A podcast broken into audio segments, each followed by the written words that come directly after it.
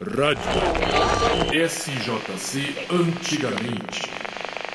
Rádio São José dos Campos Antigamente entrevista a cozinheira e pesquisadora Viviane Leite, criadora do espetáculo Da Xepa ao Banquete Final, teatro, dança, música e culinária da Fundação Cultural de São José dos Campos. O tema do projeto é o desperdício alimentar e o projeto teve o envolvimento de 20 profissionais responsáveis por seis apresentações em ruas e praças da cidade, oficinas em escolas públicas, um documentário e um livro. Viviane, seja bem-vinda. Olá, Ivan. Olá para todos os ouvintes. Muito bom estar aqui com vocês falando um pouco do nosso projeto. Idem, idem. Eu tive a oportunidade de assistir a uma das apresentações e fiquei assim abismado Sim. com o conjunto da obra, tudo funcionou bem e além de tudo, o lugar da comida é do bucho, né? Exatamente, por isso que a gente não pode desperdiçar. Viviane, para a barriga, tem que alimentar.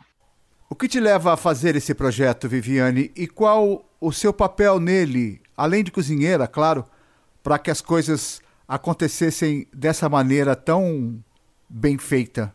Eu, desde quando comecei a cozinhar, a coisa do desperdício alimentar era um tema que me despertava bastante interesse, né? Cozinhando, a gente vai olhando quanto de comida a gente vai jogando fora, e isso era uma, um incômodo que eu tinha. Na escola de gastronomia, esse incômodo foi só aumentando porque a gente fazia muita comida nas nossas aulas, a gente comia, os alunos todos comiam, e depois sobrava muita comida e a gente não podia distribuir esse alimento, enfim. E era uma inquietação para mim, a coisa do desperdício alimentar. E ao mesmo tempo, é, era a maneira como eu escolhi olhar para o mundo, enxergar o mundo, foi através da arte, né? Desde muito pequena, sempre tive contato com músicos, teatro, dança, fotografia, cinema. Então, o meu papel, assim, no projeto, além de cozinheira, foi de fazer toda a articulação, entender essa minha inquietação como cozinheira. Como que na cidade onde eu nasci e morei, como é que aquilo funcionava também, né? Se existia alguma política pública na cidade de combate ao desperdício alimentar,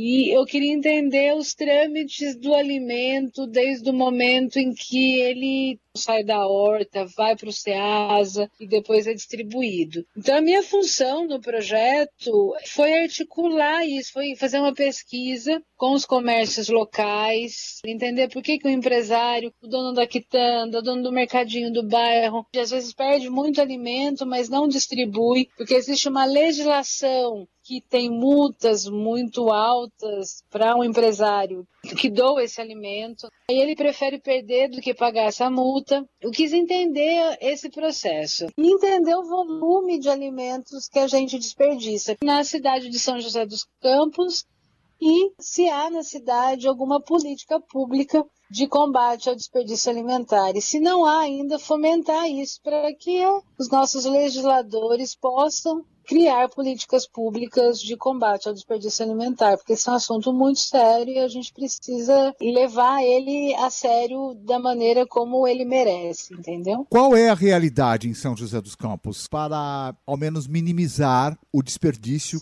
não existe um dado estatístico falando sobre o desperdício alimentar na cidade, não existem pesquisas nesse sentido. Existe um projeto que foi criado em 2012, em parceria com o CEAGESP, né, projeto Banco de Alimentos. E o CEAGESP ele cede um box para a prefeitura e a prefeitura ela cria uma logística e articulação com algumas instituições da cidade, se não me engano são 35 instituições que participam desse projeto. As instituições e a prefeitura ficam responsáveis por fazer essa coleta. A prefeitura faz uma conscientização entre os comerciantes do SEASA e ao invés desses comerciantes jogarem a comida que não está no padrão de venda, que já está um pouco passadinho, ou que não está bonito, aí quando é 10 horas, 10 e meia, passa todos esses alimentos para esse box da prefeitura, onde tem um funcionário da prefeitura e pessoas dessas instituições responsáveis por fazer essa coleta e a distribuição disso. Tem épocas que é mais, tem épocas que é menos, mas a média é que por dia de trabalho lá do projeto do Banco de Alimentos consiga se resgatar umas duas toneladas de alimento divididas por essas 35 instituições que levam esses alimentos para as instituições e aí distribuem nessas instituições. Ou seja, funciona o projeto. O projeto funciona. Imagina, se não fosse esse projeto, toneladas de alimento por dia iam para o lixo, né? Mas a minha crítica é que não existe um acompanhamento, um trabalho de formação com essas instituições para que essas instituições possam realmente aproveitar esse alimento. Então, o alimento vai para a instituição e aí depende de cada instituição o uso desses alimentos, né? Então, não existe um controle, não existe um olhar para isso. Então, a minha crítica ao projeto é que seria necessário um trabalho de formação com os cozinheiros dessas instituições para que eles pudessem aproveitar melhor esse alimento. Esse alimento ele vai para a instituição, mas como é que a instituição trabalha com esse alimento lá? Como é que a instituição lida com isso? Quanto ela consegue consegue realmente aproveitar e o quanto isso vai para o lixo, é que ainda é um buraco que o projeto precisa suprir. Alimentar-se é uma troca com o exterior que favorece o corpo e o espírito. Respirar, por exemplo. Ter boas conversas também. É tudo sobre emaranhados e misturas. É tudo uma questão de deglutir, absorver e expelir. É tudo sobre devoração. E qual era a dinâmica, Vivi? Você tinha as datas pré-estabelecidas para fazer a apresentação, imediatamente antes fazia a coleta desse material, é isso? Conte como as coisas aconteciam e como você formulava o cardápio. A apresentação ela tinha uma hora e meia, mais ou menos. Mas eu chegava três horas antes do espetáculo, já começava a montar o circo e já começava a cozinhar. Eram umas três horas de cozinha. Eu só conseguia definir o cardápio depois que eu fazia toda a coleta e olhava para aquilo que eu tenho. Falei, nossa, hoje eu tenho, sei lá, 100 quilos de batata. Então, vamos pegar a receita e fazer batata de vários jeitos para dar conta de consumir essas batatas durante as apresentações.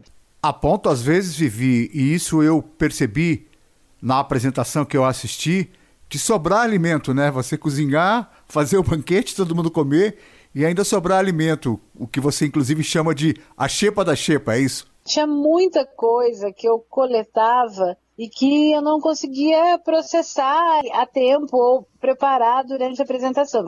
E aí a gente distribuía esse alimento in natura, do jeito que ele estava, higienizado. E eu voltava para casa geralmente sem nada e ficava muito feliz com isso, assim, que as pessoas pegavam e levavam tudo que a gente tinha e se espantavam, né? Perguntavam, oh, vocês estão dando alimentos? É, a gente está dando alimento, mas ninguém faz isso. Falavam para mim, ninguém faz isso hoje em dia. É. a gente está fazendo. Porque tem alimento, né? Tem comida. É que esses alimentos não chegam nas pessoas que precisam. Então, essa é uma distribuição muito mal feita desses alimentos, uma distribuição injusta que faz com que muita comida se perca e muitas bocas careçam de comida e passem fome. E talvez esteja aí, Vivi, um dos principais propósitos do projeto: despertar para essa questão. A comida suficiente para alimentar todo mundo. É tentando olhar para essas questões que a gente olha para o desperdício alimentar. Né? Tem alimento e tem gente querendo comida, precisando se alimentar. E a gente estava tentando jogar uma centelha aí de questionamento nas pessoas para que elas pudessem entender um pouco isso e que no seu cotidiano esse tema possa sensibilizar as pessoas e mudar algumas atitudes, mudar algumas maneiras da gente olhar para o alimento. Ontem um lixo da imundície do pátio catando comida entre os detritos. Quando achava alguma coisa, não examinava nem cheirava, engolia com voracidade.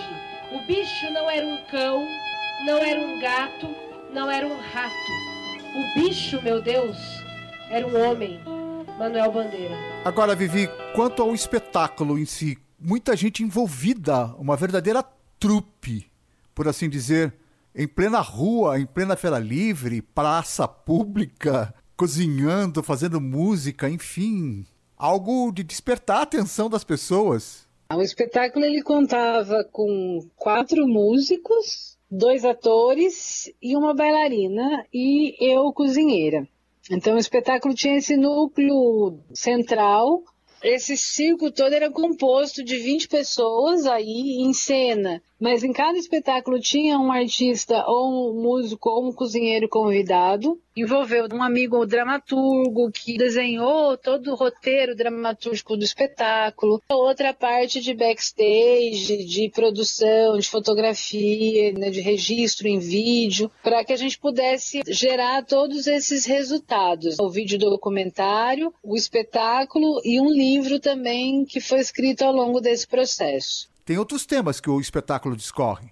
Não só sobre o desperdício alimentar, mas sobre a indústria da alimentação, os alimentos transgênicos, sobre as nossas escolhas alimentares cotidianas e fala também muito sobre a liberdade, né? É um espetáculo de rua, então com muita música, com muito senso de humor e com leveza, a gente tentava lidar e falar desse assunto tão sério, né? Todos os espetáculos a mesma dinâmica? Cadeiras e mesas para o público assistir e depois a montagem daquela mesa enorme para o tão aguardado momento da ceia, é isso? Todos os espetáculos a gente levou várias mesas e cadeiras. As cadeiras as pessoas assistiam durante o espetáculo e quem estava lá no final a gente montava uma grande mesa gigante e fazia lá aquele banquetaço com um monte de comida boa e saborosa. Quantas pessoas, Vivi, comiam por espetáculo, mais ou menos? Que a gente alimentou, em média, por espetáculo, 100 pessoas. Tem uma inspiração de cozinha aqui da região? essa chapa a lenha? O projeto ele foi desenhado um pouco pensando sobre a nossa cultura tropeira, que é tão presente no universo da cidade de São José, que é uma cidade de passagem, é uma cidade que conta uma história que está ligado aos tropeiros. Então a gente desenhou um pouco o projeto pensando nos tropeiros, que atravessavam de uma cidade a outra do Vale do Paraíba, levando alimentos, levando café, levando vários ingredientes de um lado ao outro e ajudaram na, na nossa formação cultural, né? na formação cultural da cidade e das cidades da região. Então, quando a gente foi desenhar essa cozinha, a gente pensou em desenhar uma cozinha que tivesse a ver com uma cozinha tropeira. E você ocupando, por assim dizer, a cozinha, que era um espaço uhum. onde você estava diante de uma chapa Sim, sim. É, a gente mandou fazer uma chapa a lenha. É mais seguro, inclusive, do que o botijão a gás usando na rua, né? Ela chega a 600 graus a chama dela, então faz uma chama bem forte.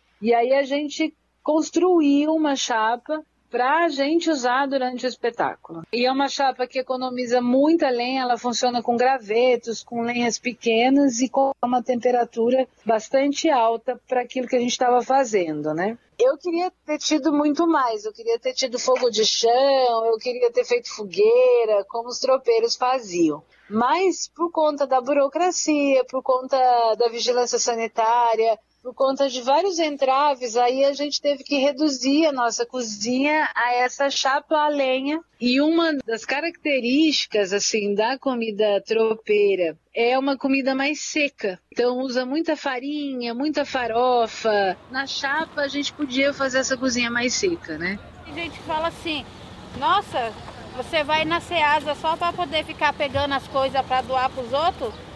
Tem gente que tem carro não quer vir, ah, vai estragar com o meu carro, não sei o quê. Nós pede doação. Aí o que nós recada, nós divide entre família e doa para as pessoas que precisam, que está passando fome. Porque hum. aqui é muito desperdício mesmo. E as experiências que você vivenciou em cada apresentação, nesses locais variados da cidade onde você cozinhou e fez o banquete? Olha, foi uma experiência incrível, né? Um divisor de águas na minha vida, assim. Eu não sabia muito o que esperar dessa loucura que a gente estava fazendo, porque foi uma ideia que nasceu e aí a gente conseguiu realizar, mas a gente não tinha muita ideia de como isso ia ser na prática e como a gente ia ser recebido, como as coisas iriam funcionar. A gente fez seis apresentações, duas apresentações no centro da cidade, uma na Praça da Matriz, a outra na Praça Afonso Pena, uma apresentação no Jardim Colonial, uma apresentação no Jardim das Indústrias, uma apresentação em Santana, que é o bairro onde eu nasci, cresci e me criei, e tem mais uma apresentação No satélite. No satélite, exatamente, isso. E em cada lugar, assim, a gente viveu uma experiência muito diferente da outra, né? Eu falei, eu vou começar por Santana, porque é o bairro onde eu tenho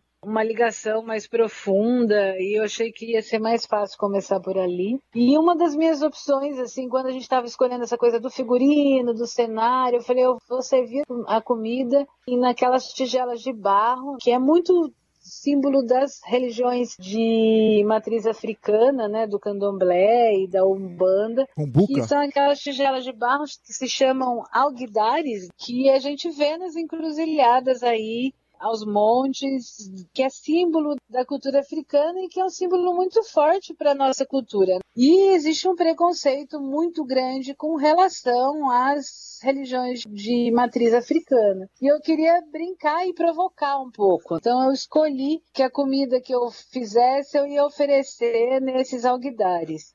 Eu achei que eu ia ter um monte de gente se negando a comer ou brigando comigo por conta do preconceito. E não, foi o contrário, sabe? E aí uma senhora perguntou, inclusive a mão dessa senhora é a que está registrado na capa do livro. E ela veio perguntar pra gente se a gente sabia o que a gente estava fazendo e aí ela me falou: olha, tá cheio de preto velho aqui em volta, saudando e rindo do que vocês estão fazendo. Eu falo disso, eu me arrepio, uma simbologia muito forte. E ela falou assim: inclusive nessa encruzilhada, muita coisa ruim já aconteceu para o povo preto e pobre. E agora os pretos velhos estão aqui ao nosso redor, assim, no invisível, dando risada e saudando isso que você está fazendo. Então eu fiquei muito comovida com isso, assim. De fato. Em outra apresentação, uma senhorinha, durante o espetáculo, ela começou a escrever. E aí ela entregou três receitinhas que ela ficou durante o espetáculo escrevendo, pediu para me entregar, me entregou, e um saco de farelo de coco que ela consegue de sobra no mercado municipal ali do centro, que tem uma senhora que tem uma banca ali que de vez em quando deixa para ela um saco de farelo de coco. E ela estava ali com aquela sobra, deixou para mim um pouco daquele farelo de coco e as três receitinhas. As receitas eram escritas num caderno que também era sobra de alguém, um caderno que ela achou e que já estava todo escrito e ela escreveu por cima a caneta nos espaços livres ali. E aquilo me emocionou muito assim. No final ela vinha entregar com um coração livre e feliz e encantador assim. E que aquilo tocou, afetou a ela e aí ela resolveu compartilhar comigo algumas receitas que ela tem e o farelo de coco, porque uma das receitas era um bolo de coco com farelo de coco que ela fazia, e aí ela me deu, e aquilo foi muito comovente, né? É uma senhora que mora na rua, fica de transeunte ali na Praça do Centro, não tem muito morada fixa e ela vive das sobras das pessoas ali do centro da cidade.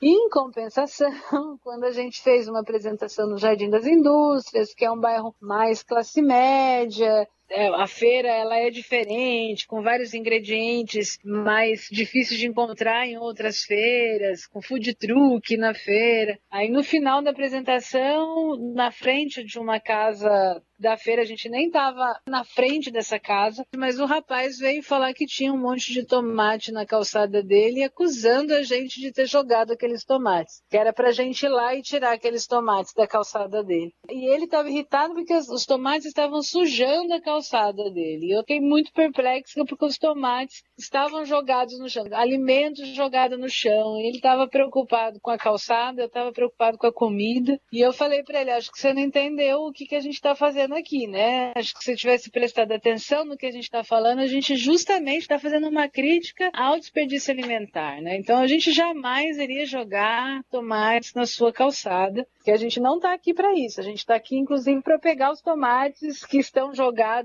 por aí, que podem ser consumidos ainda, para transformar isso num belo de um molho de tomate. Quando vou comer alguma coisa, me lembro que essa coisa vai se esfregar por todo o meu corpo, desde a minha língua, esôfago, estômago, até correr ao longo dos meus oito metros de intestino grosso.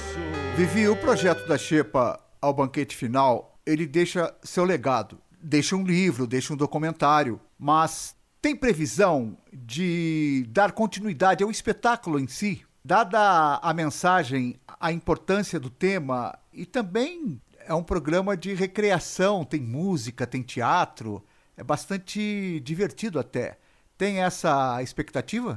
Eu quero muito, na verdade, a gente tem uma ideia aí de tentar, pelo menos as apresentações, se consegue circular com o espetáculo, fazer de novo. É um desejo meu e de todo mundo da equipe que a gente leve isso adiante, né? Mas independente de levar os espetáculos adiante ou não, eu fico muito contente, muito honrada de um convite como esse seu para falar disso, né? Porque eu acho que o tema do desperdício alimentar tem que entrar com mais força na pauta do dia das pessoas. Os nossos legisladores precisam falar sobre isso, precisam criar leis de combate ao desperdício alimentar. Existem outras iniciativas na cidade e fora da cidade em outros países que estão olhando para isso com mais seriedade. Então, eu espero que o da Shepa ao banquete tenha sido só uma sementinha e que outras pessoas continuem falando disso, que a gente continue a olhar para isso e que a gente consiga mudar um pouco esse panorama, né? Sim. Porque é muito desperdício alimentar. Existe produção de comida no mundo para alimentar todo mundo que passa fome. Então, assim, não existe porquê hoje em dia pessoas morrerem de fome. A gente precisa só fazer uma distribuição desse alimento. Então, quando eu falo que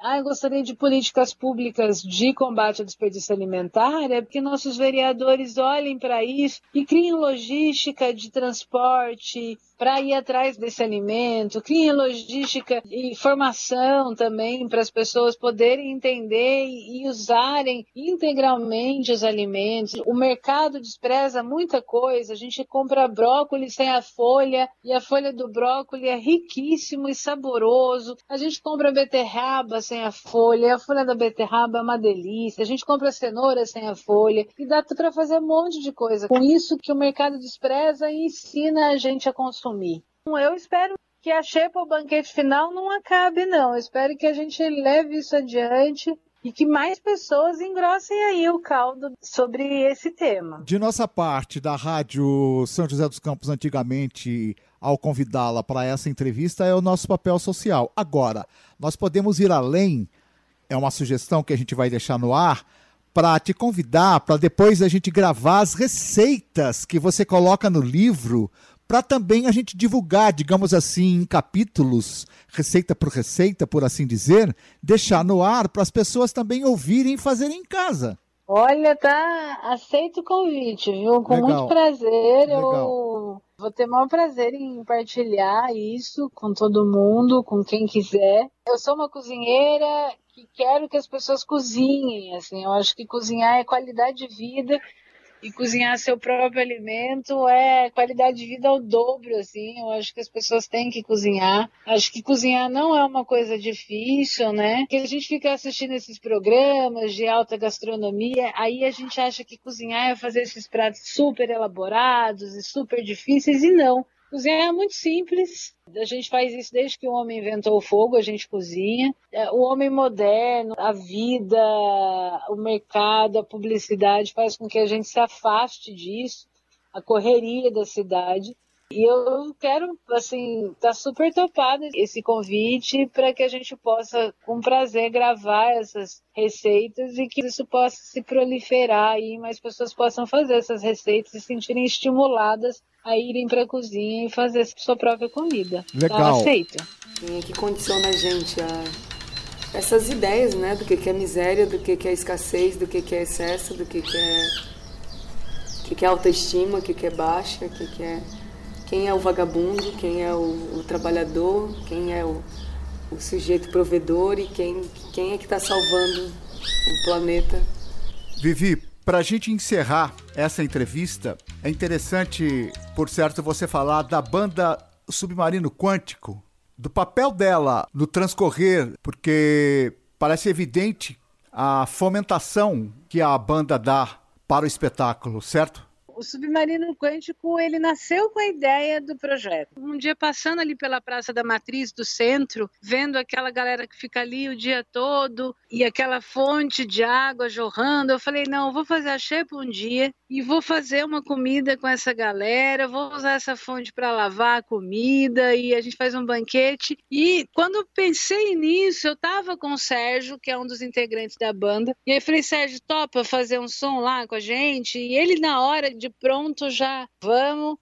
Enfim, o Sérgio, o Fernando e o Léo Mandi, que são os integrantes da banda, são pessoas muito importantes para mim na minha trajetória na cozinha. E aí, quando eu pensei o projeto, já conversei com eles, eles já toparam. Se a banda não tivesse com a gente, comigo, eu não teria me estimulado a escrever um projeto e a pensar nisso. Então, eles foram muito fundamentais nesse processo. Não daria para fazer com outra banda. Todo o roteiro dramatúrgico foi pensado nas músicas do Submarino Quântico. Então, toda a representação cênica, além de músicos, eles também são atores. O Sérgio é ator, o Fernando é poeta, o Léo Mandi é poeta, porque foi uma grande performance, né? Então, sem eles, o projeto não teria acontecido certamente, assim. Então, eles foram muito importantes nesse processo. E que música que nós poderíamos destacar? Ó, eu, eu gosto muito da Tudo Que Te Deram, do Léo Mandi, que é a primeira música do espetáculo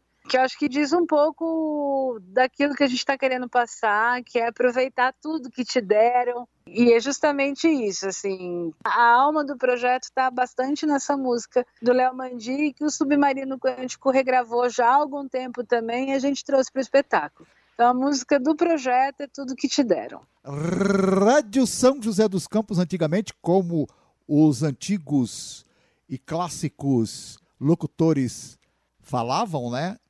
Enfatizando o R do uhum. rádio, acaba de entrevistar a cozinheira e pesquisadora Viviane Leite, criadora do espetáculo Da Xepa ao Banquete Final, que redundou em seis apresentações em diversos locais da cidade de São José dos Campos, num documentário que nós tivemos a satisfação de assistir e também num livro que eu tive já a oportunidade de ler e reler e dissecar. Nós estamos à sua disposição, tá bom, Viviane? Eu vocês, muito obrigado, Ivan. Obrigado, ouvintes aí. Tamo junto. Precisando, vamos pensar lá nas receitinhas, então, tá bom? Beijo. Agradeço.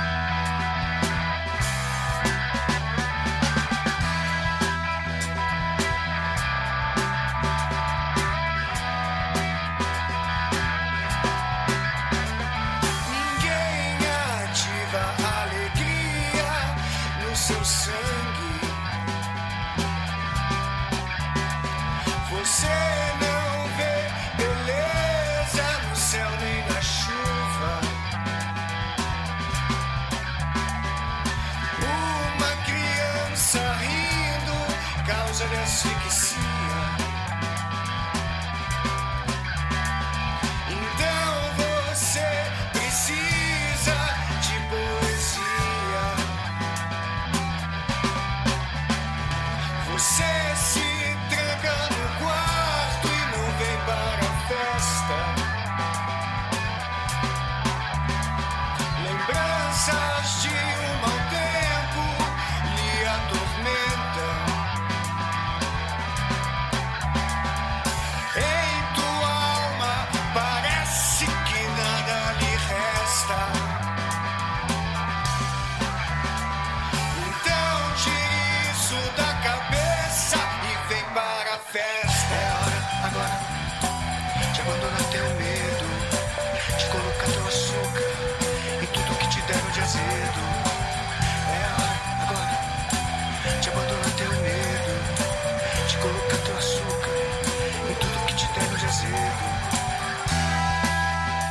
Rádio SJC Antigamente.